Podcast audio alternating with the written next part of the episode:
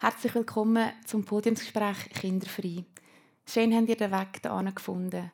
Umso mehr freut es mich, weil es ein sehr persönliches Thema ist und mich das schon jetzt auch durch die Bachelorarbeit sehr beschäftigt hat und ja, weil es mich sehr bewegt. In meiner Bachelorarbeit untersuche ich US-amerikanische Serien untersuchen auf Frauenfiguren, die kinderfrei leben, also die sich bewusst gegen Kind entscheiden. Und ich untersuche, wie die dort dargestellt werden. Also sind sie negativ dargestellt, was für Stereotypen gibt es und so weiter. Ich werde dann später noch mal kurz auf das eingehen. Jetzt habe ich da noch eine Tasche dabei. Also ist eigentlich eine Tasche, die ich fast täglich brauche. Die Art of Motherhood, also auf Deutsch die Kunst der Mutterschaft. Und ich finde, alle Mütter und Mamis auf der Welt machen eine wunderbare Arbeit und ich bewundere das sehr. Aber es gibt eben auch noch eine andere Kunstform auf der Welt, eine andere Stilrichtung und eben das ist das kinderfreie Leben oder das Nicht-Mutter-Sein. Und zu diesen Künstlerinnen kehre ich oder zähle ich mich an und darum das Podiumsgespräch heute.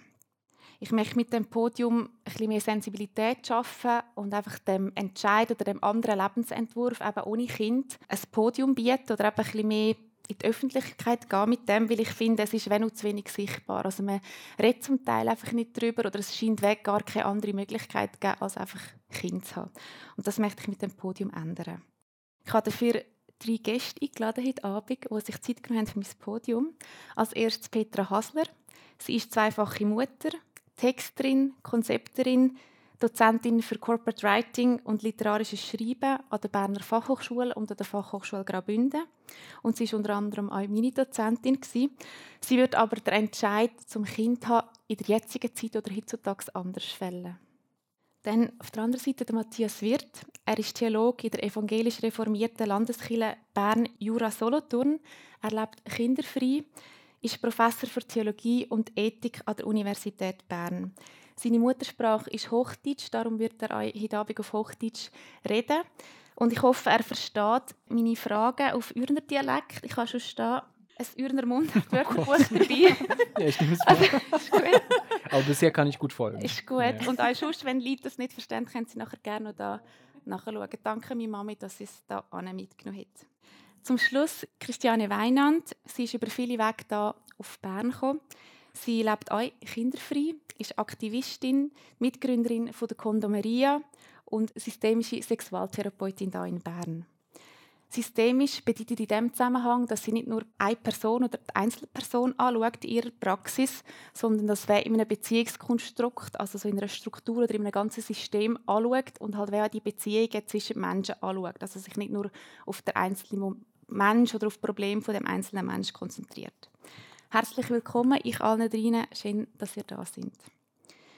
Bevor ich jetzt aber das Gespräch anfange, möchte ich gleich noch zwei Fakten schnell nennen aus meiner Bachelorarbeit.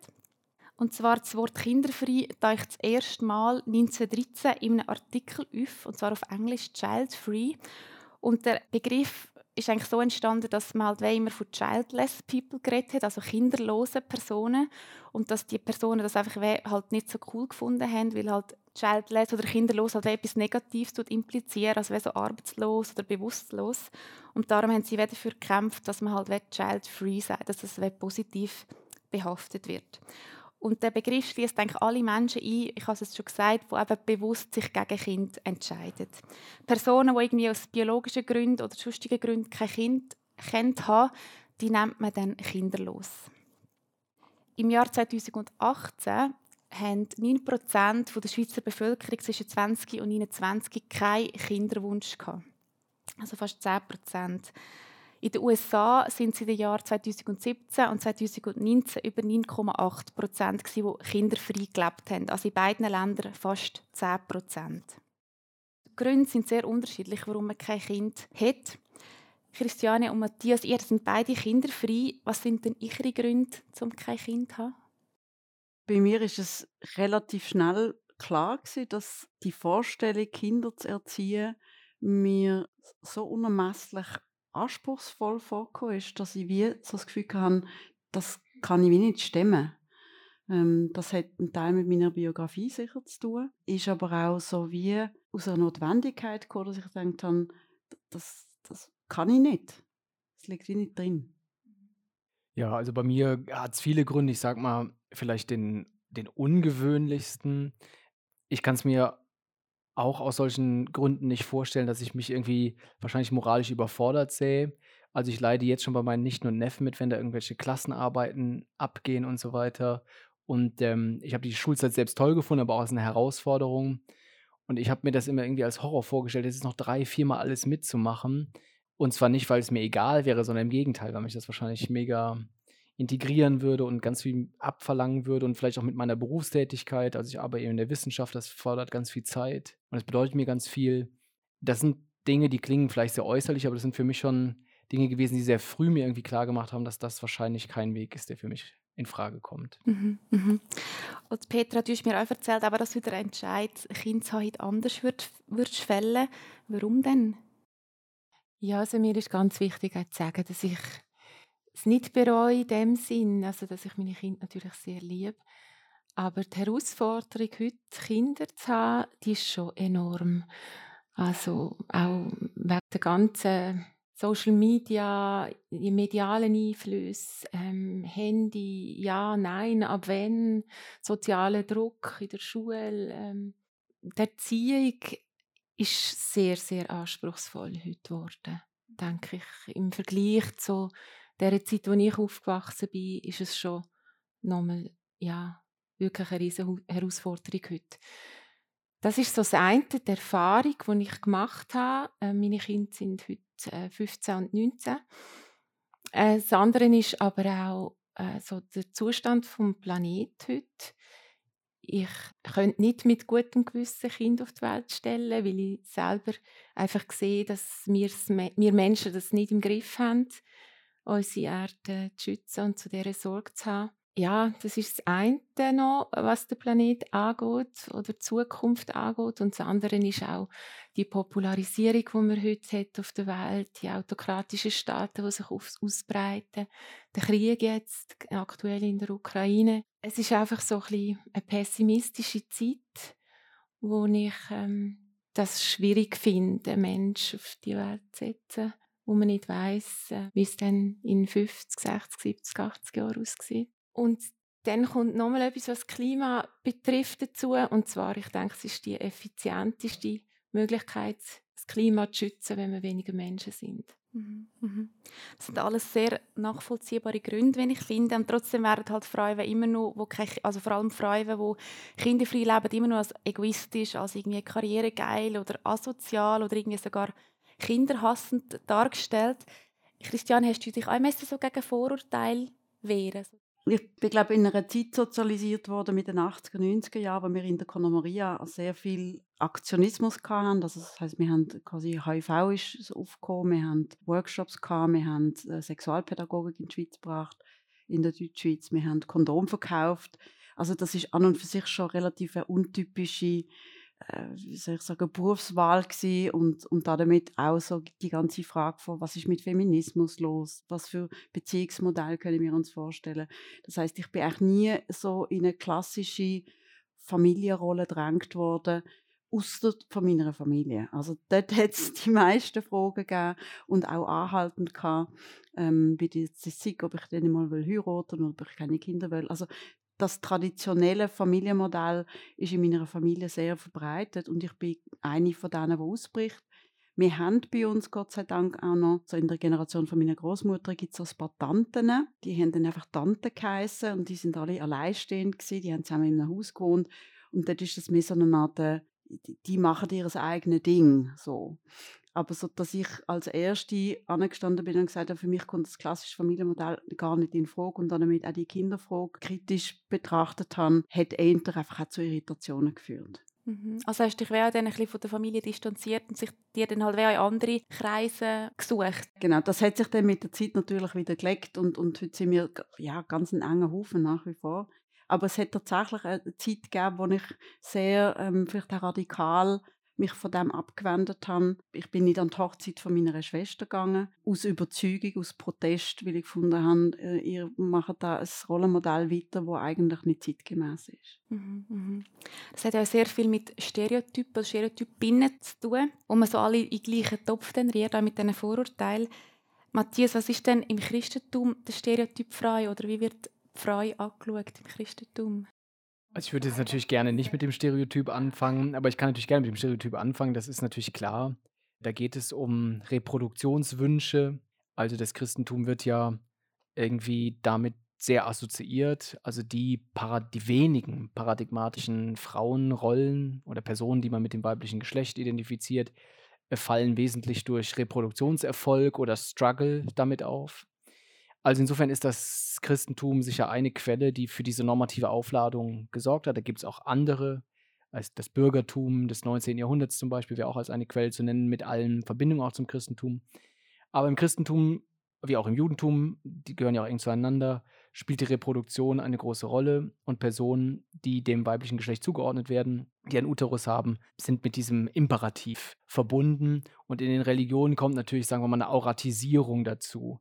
Also das bedeutet, dass es eben nicht nur sozusagen um, sagen wir mal, bürgerliche, bürgerliche horizontale Pflichten geht, sondern das hat auch sozusagen religiöses Charisma. Also es geht um die Zukunft. Und insofern hat es eine enorme normative Aufladung. Und trotzdem muss man gleichzeitig sagen, es gibt im Christentum wie in anderen Religionen natürlich in Wahrheit auch ganz diverse Figuren und auch, auch, auch Alternativmodelle, die man auch findet. Und vor allen Dingen gute Gründe, das auch sehr differenziert anzuschauen. Also insofern die Frage nach dem Stereotyp ist völlig berechtigt. Es gibt dieses Stereotyp, aber es gibt auch sehr, sehr gute Gründe, mit diesem Stereotyp auch kritisch umzugehen. Mhm. Also dass Webfrei halt die Rolle hat, um die Glaubensgemeinschaft zu vermehren und Frau muss halt wieder Auftrag erfüllen. Genau. Es gibt ja noch eine andere Setzung da drin, nämlich so das Bild von der Heiligen und der Hure. Also quasi die Frau, die Familie hat, die Kinder hat, ist prima mal so ein bisschen als die gute Frau und die heilige Frau und die Frau, die selbstbestimmter ist, die vielleicht auch ihre eigene Sexualität nicht so eingrenzt auf einen Partner, wird, wird schnell auch so ein bisschen in die Rolle von eben, das ist Touren und Schlampe. Und ich glaube, dort sind wir nach wie vor in dieser Atmosphäre drin. Also was ist denn eine gute Frau? Und ich würde sogar sagen, es ist noch radikaler. Ich würde sagen, dieser Dualismus, der entwickelt sich erst. Zunächst einmal ist sozusagen die paradigmatische Frau Eva an sich schon sozusagen der defiziente Modus des Menschseins. Und sie kann sich sozusagen durch Reproduktionserfolg überhaupt erst aus dem Zustand der bösen Figur herausarbeiten. Also es, ich würde sagen, es ist noch schärfer. Und dann kommt es zu diesem Dualismus der Heiligen, der Mutter, der Maria-ähnlichen und eben den Frauen, die das nicht gemacht haben. Wobei es natürlich gleichzeitig hochspannend ist, dass gleichzeitig die Frauen, die gleichzeitig im Christentum sehr hoch auf den Sockel gehoben worden, zum Beispiel Ordensfrauen sind, die selbstverständlich keine Kinder bekamen. Also das meinte ich damit, dass es da in Wahrheit auch Traditionen gibt, die auch ganz anders laufen. Aber ich würde es genau bestätigen, aber ich würde sogar noch radikaler eigentlich sehen, dass die Frau sich sozusagen aufgrund dieser Geschichte, und ich sage nicht, dass das so gemeint ist, sondern ich rede von der Rezeptionsgeschichte, von der Art, wie das angeschaut wurde, äh, sich die Frau sozusagen durch die Reproduktion überhaupt erst sozusagen aus diesem defizienten Modus irgendwie heraus biologisieren konnte. Mhm, also sich weggerettet aus dieser Rolle. So. Ja.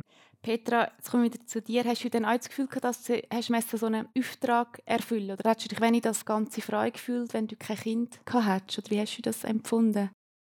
Nein, also einen Auftrag habe ich überhaupt nicht das Gefühl gehabt, dass ich das muss erfüllen muss. Natürlich bin ich auch so, so sozialisiert worden. Ich habe äh, von Anfang an schon als Kind das Gefühl gehabt, das ist eine Lebensaufgabe von einer Frau, ähm, Kinder zu haben Familie zu haben von der Familie ist das auch wie, wie bei dir auch so erwartet worden. Aber ich habe nicht äh, das Gefühl gehabt, ich bin nicht vollständig, wenn ich keine Kinder habe, sondern ich habe wirklich so eine Neid gehabt. Ich habe das wirklich von innen aus wählen. Und wegen dem ist, wenn ich heute sage, ich würde heute keine Kinder mehr haben, ist das auch hypothetisch ein Stück weit. Weil ich natürlich das nicht mehr habe, der biologische Zwang oder Wunsch, wo so stark ist, Kinder zu haben. Und ich weiß nicht, wenn ich dann wieder 30 wäre und der, der Wunsch so stark wäre und ich die heutige Einstellung hätte, was wirklich würde gewinnen, das ist hypothetisch, das kann ich nicht sagen, genau.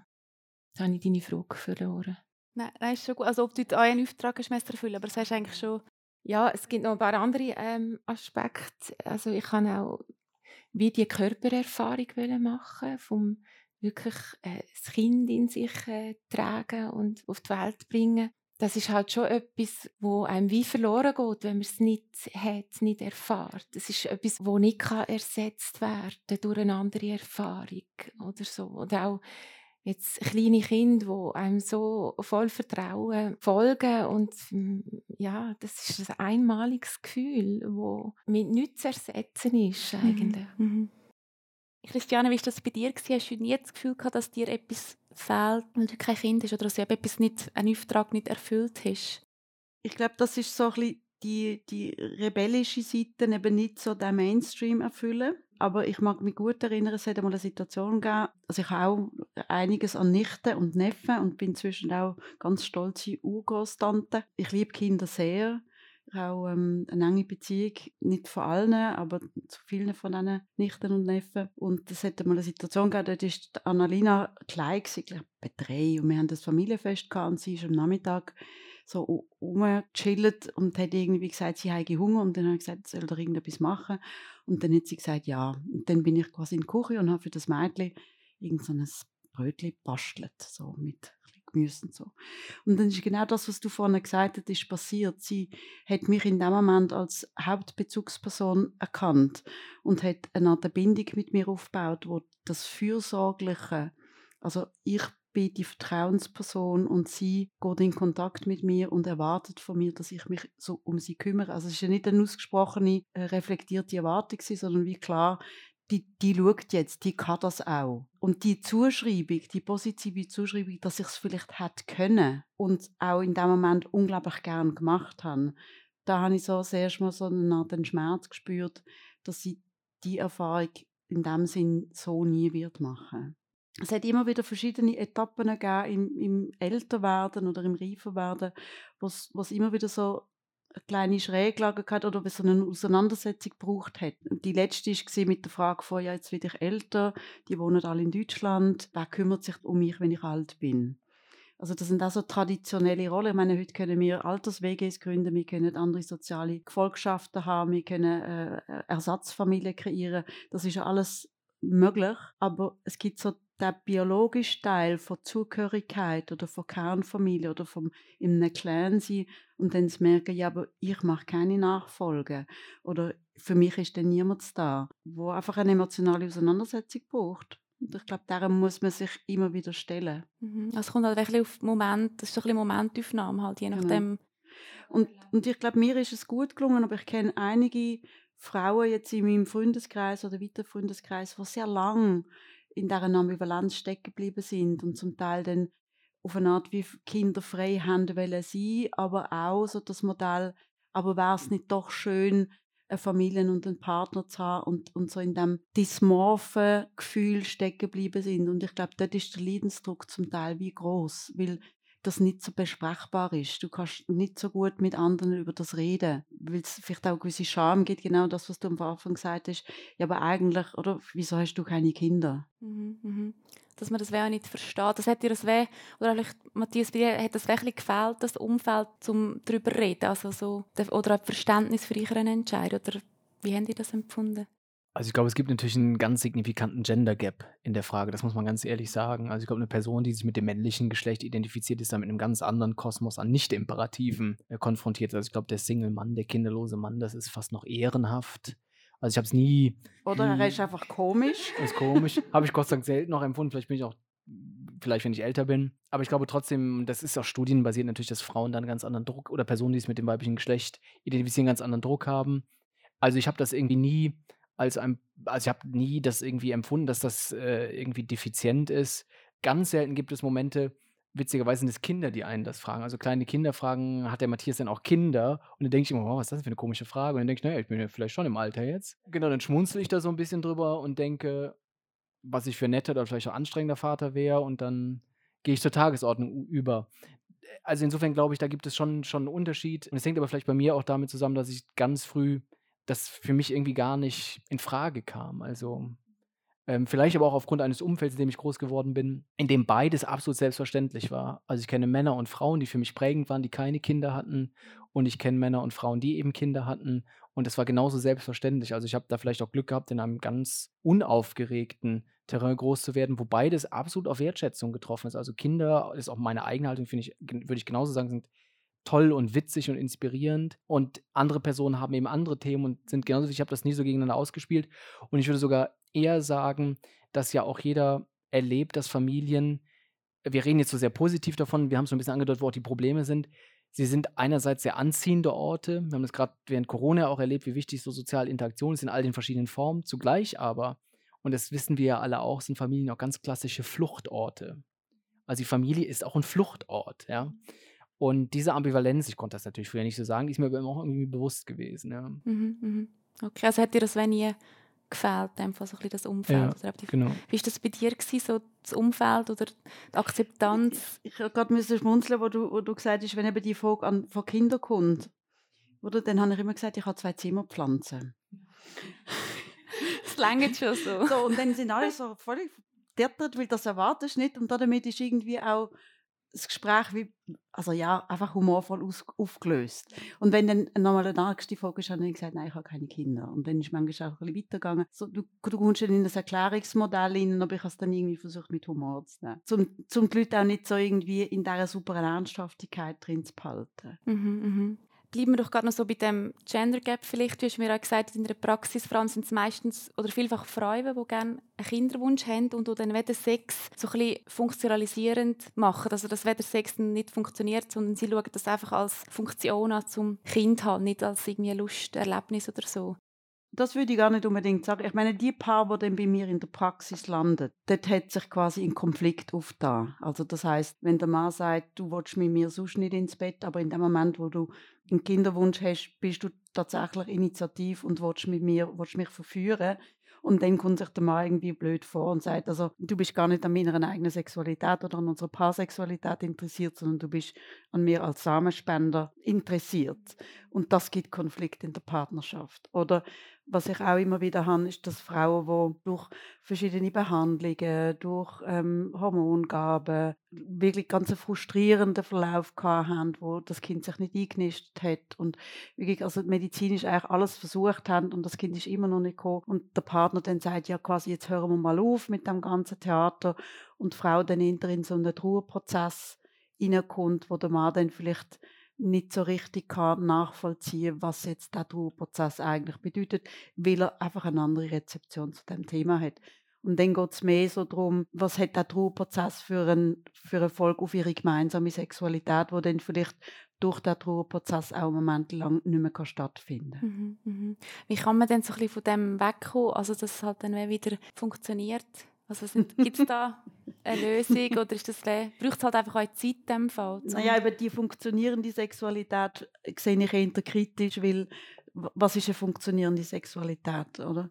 Und ich, ich glaube, die genussvolle Sexualität, das ist das, was, was für viele Leute auch das ist, was sie sagen, das ist eine Sexualität, was schön ist, dass man sie kann haben. Und wenn, wenn Konflikt in Partnerschaften über die Sexualität besteht, dann ist es häufig so, dass du zuerst einmal wieder einen gemeinsamen Kommunikationsboden musst erarbeiten. Also du musst die Konfliktpunkte oder die gegenseitigen Schuldzuschreibungen, die musst du mal ein bisschen abarbeiten. Und dann kannst du das Feld eröffnen und sagen, und was verstehen wir denn unter Genuss in Bezug auf Intimität? Und dann gibt es ja verschiedene Formen von Intimität und die Sexualität, wo wir jetzt so würden sagen, das ist die, wo sehr körperlich ist und mit äh, Penetrieren und so weiter, ist einfach eine Facette davon. Mhm. Okay, ja. Matthias, du hast ja vorhin gesagt, dass die Frau als Auftragserfüllerin angeschaut wird, also dass sie sich wem muss fortpflanzen muss. Gleichzeitig ist aber das Christentum keine Fruchtbarkeitsreligion. Kannst du das noch ein bisschen näher ausführen oder wie hat sich das verändert? Genau, das war ja ein bisschen meine Provokation in unserem Vorbereitungsgespräch, dass ich das ausdrücklich gesagt habe, dass das Christentum keine Fruchtbarkeitsreligion ist, obwohl es einen ganz anderen Ruf hat. Also das Christentum, wir haben es ja gerade ein bisschen erarbeitet, steht für was anderes. Also gerade weil es sich ja auch im Bereich Bildung so engagiert hat, weil es das Muttersein wenigstens nach dem Nonnesein einigermaßen geadelt hat. Ähm, aber am Nonnesein merkt man ja schon, also so ganz einfach ist es eben nicht. Es ist eine ganz komplexe Angelegenheit wie ich das meine mit der Fruchtbarkeitsreligion, ist, dass in dieser religiösen Bewegung die äh, Gründungsfigur, die heißt ja Jesus, gesagt hat, also jedenfalls in den Narrativen, die es dazu gibt, dass die, die da in die direkte Nachfolge kommen, dass die ihre Familien sogar verlassen müssen und nicht mehr heiraten und sozusagen ganz Hingabe praktizieren. Das hat ganz vielfältige Gründe, das ist auch hochkomplex. Wir wissen gar nicht, ob das historisch so war zum Beispiel, das muss man in aller Offenheit sagen. Aber es hat eine krasse Geschichte evoziert. In der Schweiz ist ja, glaube ich, das berühmteste Beispiel dieser äh, Nikolaus von der Flü, der, äh, ist, ich finde es eine völlig verstörende Geschichte. Wenn ich Papst gewesen wäre, ich hätte ihn auch nicht heilig gesprochen. Ich finde es völlig daneben, seine Frau mit seinen sieben Kindern da in so einer, da sitzen zu lassen. Moment. Ich will jetzt hier aber keinem zu nahe treten. Moment. Genau. Also können wir gleich drüber reden. Aber das ist jedenfalls ein Beispiel natürlich dafür, dass die Kinderfrage nicht an erster Stelle steht. Mit allen Problemen übrigens auch. Also wenn, wenn das so ist, dass Kinder, Familien, jedenfalls im Katholizismus, im Protestantismus ist es nochmal anders, also höchstens auf zweiter Stelle sind, müssen wir uns auch fragen, was das an Verächtlichkeit gegenüber Kindern und Frauen auch bedeutet hat. Also die, den Strang haben wir auch im Christentum, in anderen Religionen, aber auch sehr dominant im Christentum. Also die Tatsache, dass wir bis heute erleben, dass die in körperliche Integrität von Kindern offenbar verhandelbar ist in, sagen wir mal, rele relevanten Strömungen des Christentums, hängt auch damit zusammen, dass sie nicht ganz in diese Idealisierung hineinpassen. Einerseits werden sie hochgradig idealisiert und im Konkreten dann aber doch auch nicht. Und im Protestantismus ist es natürlich auf eine andere Weise komplex. Da ist sozusagen das Kloster in die Familie übergewandert. Also der Inbegriff der Bildung, der Frömmigkeitsstruktur und so weiter wird vom Kloster in die Familie verlegt mit aller Aufladung, die das bedeutete, auch mit aller Belastung, die das bedeutet hat. Also ich sage jetzt nur so ein paar Schlagpunkte natürlich, um deutlich zu machen, dass es ein sehr komplexes Feld ist, in dem Reproduktion, Kinder einen zentralen Stellenwert haben, aber doch einen auch verhandelbaren Stellenwert mit allem, was das an Freiheit für Frauen oder für Personen, die sich mit dem weiblichen Geschlecht identifizieren, bedeuten, aber auch mit allem negativen Zungenschlag, den das für Frauen, aber auch für Kinder bedeuten kann. Mhm, mhm. Also das wäre so zwei Stränge oder zwei Seiten. Möchtest du noch etwas Nein, wenn wir über den Niklas von der Flü anfangen, dann geht das in eine ganz andere Richtung drum. Das machen wir später einfach- mal. Ich kann Ja. nur weil es Veto einlegen. Mhm. Ich bin gespannt, wie das ausfällt. das ist gut. Ähm, ich tue mich jetzt auf diese Seite wieder drehen. Petra, du hast mir auch gesagt, dass du gerne das Familienbild würdest ein bisschen entglorifizieren Das hast du ja vorher schon erwähnt. Was meinst du denn genau damit? Oder wie hat dein Bild sich verändert von dieser perfekten Familie, die du vielleicht vor dem Kind gehabt hast? Ja, es sagt einem einfach niemand, wie, wie verdammt schwierig es ist, Kinder zu erziehen. Und ich glaube, das hat damit zu tun, dass man Angst hat, wie als unfähig oder Fehler zuzugeben oder, oder so, oder als unfähig dazu, äh, äh, sich selber zu zeigen. Und ich, ich erlebe es immer noch heute, dass alle von schönen Ferien erzählen und irgendwie so wirklich, wie, wie schwierig es ist im Alltag oder wie viel Ferien wirklich in die Hose gehen mit Kind. Das sagt einem einfach niemand, um jetzt gerade beim Thema Ferien zu bleiben. Und ich denke eben, das hat auch mit der Idealisierung zu, zu tun, wo Familien haben, Familien sie immer noch hat in unserer Gesellschaft. Und das erhöht dann natürlich auch den Druck, erstens auf die Paar, die Kinder haben, wo das Gefühl haben, sie müssen es dann auch so perfekt machen wie das Bild, das sie haben. Und dann merken sie, äh, sie ähm, scheitern daran und es ist sehr schwierig. Und es erhöht auch den Druck auf Paare, die keine Kinder können haben, weil sie denken, ja, es ist ja so schön und sie verpassen so viel. Dabei ist es wirklich ein Knochenjob. Mhm, mhm. Also es ist so, es hat bisschen mit dem zu tun, dass, dass man das auch nicht sieht in den Medien oder irgendwie im Fernsehen oder so. Oder man hat einfach immer das Bild von der perfekten Familie im Kopf. Haben die dann, fragen alle, haben die dann auch das Gefühl, dass es zu wenig eben gezeigt wird, dass es halt auch schief geht? Das Gleiche jetzt auch wie in Verbindung mit dem kinderfreien Leben, dass es halt zu wenig gezeigt wird, dass es auch andere Lebensweisen oder andere Lebensentwürfe gibt. Also ich glaube, es gibt ja schon so ein bisschen eine, eine Politik, die besagt, mit allem, was da auch gut dran ist, dass Kinder gleich Zukunft sind. Und das stimmt in vielfacher Hinsicht natürlich. Aber ich glaube, da muss man genau hinschauen, was das normativ für die einzelne Person bedeutet. Also ich glaube, man kann beides denken. Also man kann das plausibel halten aus politischen Gründen, aus demokratischen Gründen, aus ganz basalen ähm, biologischen Gründen auch. Ähm, man kann es aus wissenschaftlichen Gründen auch so sagen. Und gleichzeitig muss man aber aufpassen, wie man dann mit der normativen Aufmerksamkeit agiert. Also bisher ist es ja so, dass dieser Satz in Geltung ist und das bedeutet irgendwie für uns alle, dass wir da angesprochen sind. Aber da muss man, glaube ich, genau hinschauen. Eine Gesellschaft funktioniert, glaube ich, gut oder sogar besser, wo das sehr frei ist. Also wo Personen nach ihren Fähigkeiten, nach ihren Berufungen vielleicht auch, ich sage es immer ein bisschen pathetisch, ihr Leben führen können. Ist viel günstiger, als wenn es sozusagen von vornherein so einige biografische Trassen gibt und mehr nicht.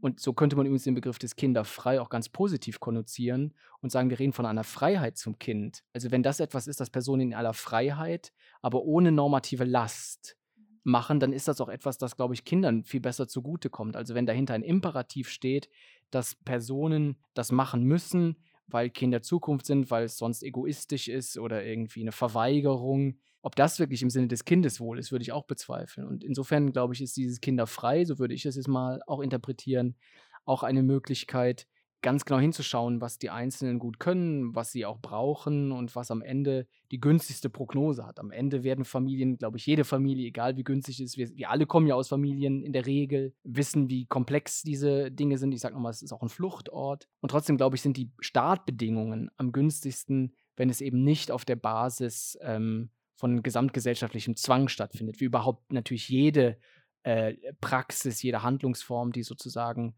zwangsinitiiert ist, ganz fundamentale Probleme hat. Also insofern würde ich sagen, ähm, diese Kinder sind Zukunft, daran kann man festhalten, ohne daraus sozusagen einen generalisierten Imperativ abzuleiten, sondern ganz im Gegenteil. Also wenn Kinder Zukunft sein sollen, geht es um gute Rahmenbedingungen auch für Kinder, geht es um ihren Schutz und so weiter. Und da gehören diese Bedingungen alle dazu. Ich stelle bei mir in der Praxis häufig fest, dass die Frauen sehr erschöpft sind. Also Mütter sehr erschöpft sind von dem häufig selbst auferlegten oder vielleicht auch gesellschaftlichen Missverständnis von, von Leistung. Und dass die modernen Frauen, wenn man sie heute anschaut, einfach häufig alles unter einen Hut kriegen. Und ich, ich nenne das so, dass Frauen häufig eine To-Do-Liste haben. Die gehen in ihrem Leben mit To-Do-Listen durch. Und auf dieser To-Do-Liste fällt Sexualität häufig quasi unter das wäre auch noch zu tun. Und das heißt, dass der Druck, was sie sich machen, eine gute Mutter zu sein, gleichzeitig berufstätig sein, die optimale soziale Gefühlschaft von der Familie zu unterstützen. Also, dass enorm viel, nicht nur physische Care-Arbeit im Sinne von Staubsaugen, Putzen und so weiter, sondern dass es vor allem eine emotionale Care-Arbeit ist. Und dass wir von den Männern heute viel mehr emotionale Care-Arbeit erwartet. Die Männer, die heute aber das machen sollten, immer noch in einer alten Pädagogik biologischen Verständnis von Männlichkeit erzogen worden. Und dort klafft ein Gap. Das heißt, wir haben viel Konflikt von Frauen, die sagen, ich will eigentlich jetzt die Gleichwertigkeit in der Familienerziehung erfordern und Männer damit wie quasi sich neu mit diesen Väterrollen identifizieren und damit auch eine andere emotionale Verantwortung übernehmen und das erschöpft alle, weil es ständig auch Konflikt gibt und mit deren Idealisierung von Kindererziehung oder wo genau das, was du vorhin beschrieben hast, ich meine, die Ansprüche sind größer geworden oder? Was ist mit Konsumverhalten, was ist mit, mit, mit, mit all diesen Herausforderungen, die sich die Welt stellt? Glaube ich, sind die Kleinfamilienstrukturen, wie wir sie jetzt haben, einfach auch sehr schnell an einem Punkt, wo sie erschöpft sind. Und ich glaube, wir haben früher die Clans gehabt, mit Großfamilien, wo das auf mehrere Leute verteilt war, wo du mehrere Kinder hast können betreuen. Das ist viel ökonomischer, ist sozial verträglicher, weil du einander kannst ausweichen. Du hast heute viel mehr Konflikt in Kernfamilien, weil einfach die Anforderungen und Belastungen enorm hoch sind. Mhm, mhm. Ja. Möchtest du auch noch etwas sagen? Ja, also eben das Thema Kleinfamilie, das sehe ich schon auch als grosse Problematik von unserer Gesellschaft. Das ist etwas Schwieriges, wenn man so wirklich allein verantwortlich ist als Eltern für Kinder und sich das nicht mehr verteilt wie früher, wo man noch vielleicht Großeltern im Haus hatte oder in einer Dorfgemeinschaft gelebt hat und sich das einfach auf mehrere Personen verteilt hat. Man ist dann einfach sehr schnell am Anschlag und mit den verschiedenen Belastungen, die man hat, vor allem als Frau. Es ist, hängt am Schluss immer noch an der Frau. Das hat man jetzt auch in der Corona-Pandemie gesehen. Homeschooling, das haben die Frauen gemanagt, mehrheitlich. Und ja, es, es hängt am Schluss immer an der Frau, immer noch. Also es hat sich ein bisschen bessert, aber Mhm, das ist ja das, das, eben das Bild oder, oder die Erwartung, die man ein bisschen hat. Jetzt sind wir ein bisschen weggekommen von der Frage zu der Darstellung in den Medien. Ich möchte aber gleich noch schnell drei Szenen zeigen von meiner Bachelorarbeit, die ich eben untersuche. Oh, I can't ask her to pay for my shoes. Why not? If you gave a party and told her to leave her baby outside in the hall, and her baby was missing at the end of the night, believe me, there'd be payback. That is the craziest thing I've ever heard. Children are not shoes. I know, I know, I'm not saying it. You have every right to be upset about your shoes. I am so sick of these people with their children. I'm telling you, they're everywhere. Sitting next to me in first class, eating at the next table at John Show. Look at that. This place is for double cappuccinos, not double strollers. I'm sorry. Well, there's nothing wrong with this guy. He's really nice and he's really cute. But. Fine. But he has a kid. Oh. Ah, there it is. Robin's not going out with a guy with a kid. But the guy's really great and his kid's sweet. He's in my class. It doesn't matter. Robin hates kids. No. I don't hate kids. You told me even when you were a kid you hated kids. Okay, yes, kids are not my favorite thing in the world, but I like them. No, you don't want to have them. I like sports cars, but it doesn't mean I want to push a Ferrari through my vagina. Shotgun. you can't blame us for thinking that the kid would be a problem. I mean, if we were friends with Garfield, we wouldn't set him up on a date with Mondays. nice. You know what? The kid is not a problem. I want to meet this guy. Okay, that's awesome. Yeah. You won't regret this. I know I won't. I promise I'm going to give you the best life. We're going to be a New York power couple, law by day, love by night. And when we have kids, world, watch out. Saz, Litz, they're going to be ridiculous. Wait, what? I mean, let's face it, our kids, they hit the genetic lottery. Louis, I don't want kids. What? They don't get me. What? I mean, what what are you talking about? I don't like kids. I like when they're 22 and going to law school, but I just. Those would be adults. Exactly. No, no, no. You may think that now, but when it actually happens, when when they're yours, it's so. It's, Louis, I'm never gonna think that ever. how can you? How can I what? It's who I am. Sheila, I'm gonna be a father. Louis, we're so happy. We can be happy. Just us.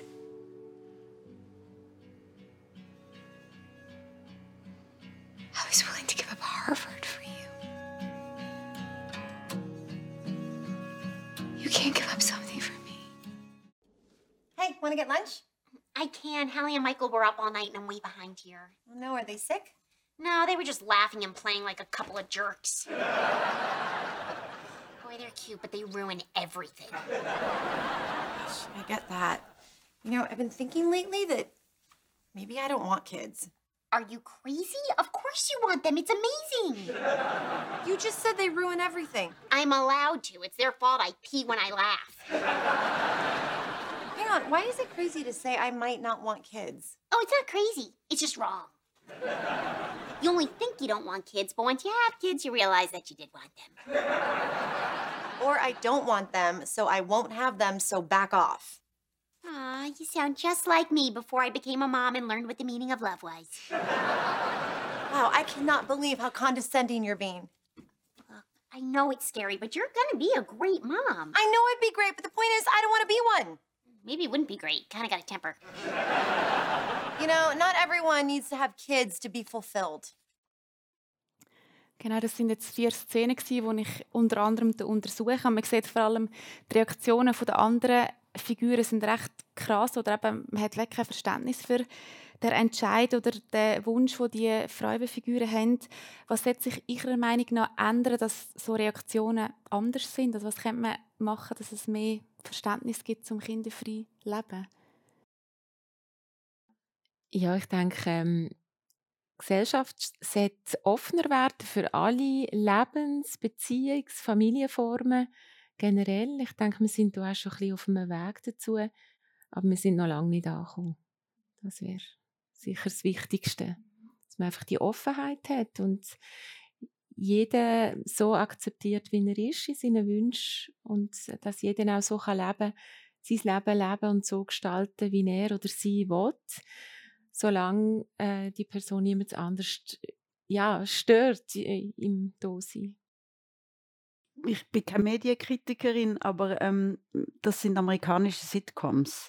Also das heißt, dort werden irgendwelche Rollen traditioniert, wo quasi das Mainstream-Publikum anspricht und wo vielleicht überhaupt, dass das so dargestellt wird als kritische Auseinandersetzung, ist vielleicht ein Schritt, wo der Mainstream im Moment kann mitmachen kann. Ich glaube, die Ausdifferenzierung, wo wir in Subkulturen haben, äh, sind wir in Europa vielleicht oder auch in Amerika wahrscheinlich auch ganz anders schon unterwegs. Wir dürfen nicht vergessen, dass in, in allen Ländern oder in allen Gesellschaftsformen gibt es eine Art Mainstream-Kultur, die sehr traditionell gehandhabt wird und, und da brechen gewisse Krusten vielleicht auf und wir sehen ja auch, wie das wie politisch ausgeschlachtet wird. Ich meine, die, die Diskussion um das Gender-Sternleben, ist eine lachhafte Diskussion, aber sie wird geführt, oder? Oder kann man quasi sagen, Menschen mit weiblicher Zugehörigkeit oder männlicher Zugehörigkeit, das wird für viele Leute so abstrakt gekannt. Man kann sagen Männer und Frauen, aber im Zeitalter von der Differenzierung ist es eben notwendig, dass man das auseinanderhaltet, damit es überhaupt einen Denkraum gibt, wo für etwas, wo nicht dem Mainstream entspricht. Und das ist eine gewisse Anstrengungsleistung, eine gewisse intellektuelle Herausforderung und auch aber eine emotionale Leistung. Und vielleicht, glaube ich, sind wir da relativ gut unterwegs in der Schweiz. Mhm. Also müssen wir mehr Diskurs oder mehr Diskussion schaffen. Halt. Auf jeden Fall. Ja. Mhm. Also ich würde sagen, das ist eigentlich ein ganz ganz erschreckendes Beispiel, auch wenn es natürlich fiktiv ist, aber ich glaube, wir können alle schon ein bisschen dran anknüpfen. Also ich glaube, es hat schon einen gewissen kommentierenden Charakter zumindest. Und ich glaube, das Schockierende ist, dass es, wir es hier mit einer Form von Gewalt eigentlich zu tun haben.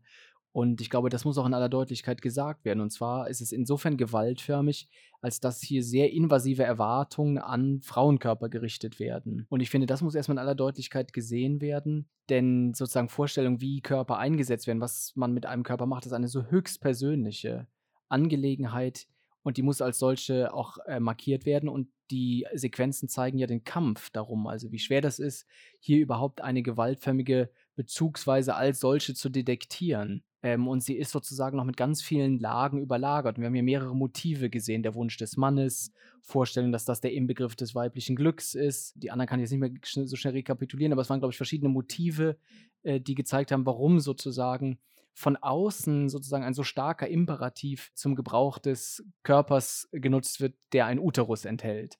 Und das finde ich schon etwas, das man in dieser Deutlichkeit sehen muss. Und ich glaube, da sind wir ganz am Anfang, ehrlich gesagt, das als eine Form von Gewalt auch zu detektieren, wenn an Personen solche Imperative gerichtet werden, die äh, keine Äußerlichkeiten betreffen, sondern wirklich im besten Sinne des Wortes äh, nachhaltig wirken. Mhm. Also müssen wir da in der Wissenschaft das halt so benennen? Ja, in der äh, Wissenschaft genau benennen, so. aber ich bin, ich bin ja Ethiker eigentlich, also ich würde sagen, es muss vor allen Dingen, das habe ich ja vorhin schon mal angedeutet, es muss normativ entlastet werden. Also und das bedeutet immer, dass wir sehr genau eigentlich hinschauen, wo wir Dinge moralisch aufladen. Und das waren ja alles moralische Dinge. Und selbst wenn es die Moral war mit dem Appell an die Person selbst, also find doch jetzt mal dein Glück, mach das doch mal. Das, also der Inbegriff des Paternalismus.